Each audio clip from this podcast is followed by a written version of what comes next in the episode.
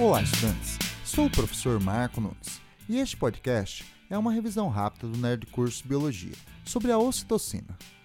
O hipotálamo é um órgão do sistema nervoso que exerce grande influência na atividade endócrina, secretando muitos hormônios reguladores que agem na hipófise anterior, estimulando a produção de outros hormônios. Porém, o hipotálamo também produz hormônios que não agem na hipófise anterior. Trata-se dos hormônios ocitocina e ADH, abreviação do inglês para hormônio antidiurético, também chamado de vasopressina. Esses dois hormônios hipotalâmicos são armazenados na hipófise posterior. A ocitocina estimula a contração de músculos lisos uterinos e ao redor das glândulas mamárias, agindo no trabalho de parto e na ejeção de leite durante a amamentação.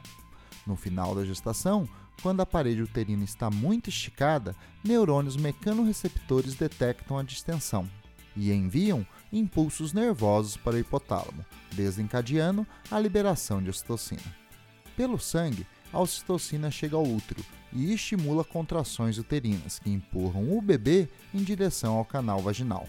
Isto dilata mais o útero, o que alimenta a liberação de ocitocina, provocando contrações mais fortes.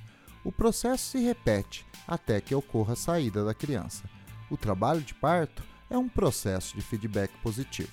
Além de estimular o parto, a ocitocina também estimula a contração dos músculos lisos ao redor das glândulas mamárias, estimulando a ejeção de leite.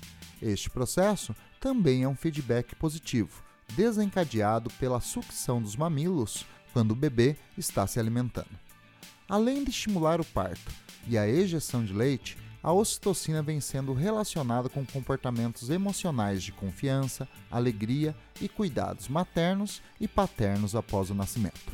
Bom, é isso aí. Continue firme nas revisões do Nerd Curso Biologia e bom estudo!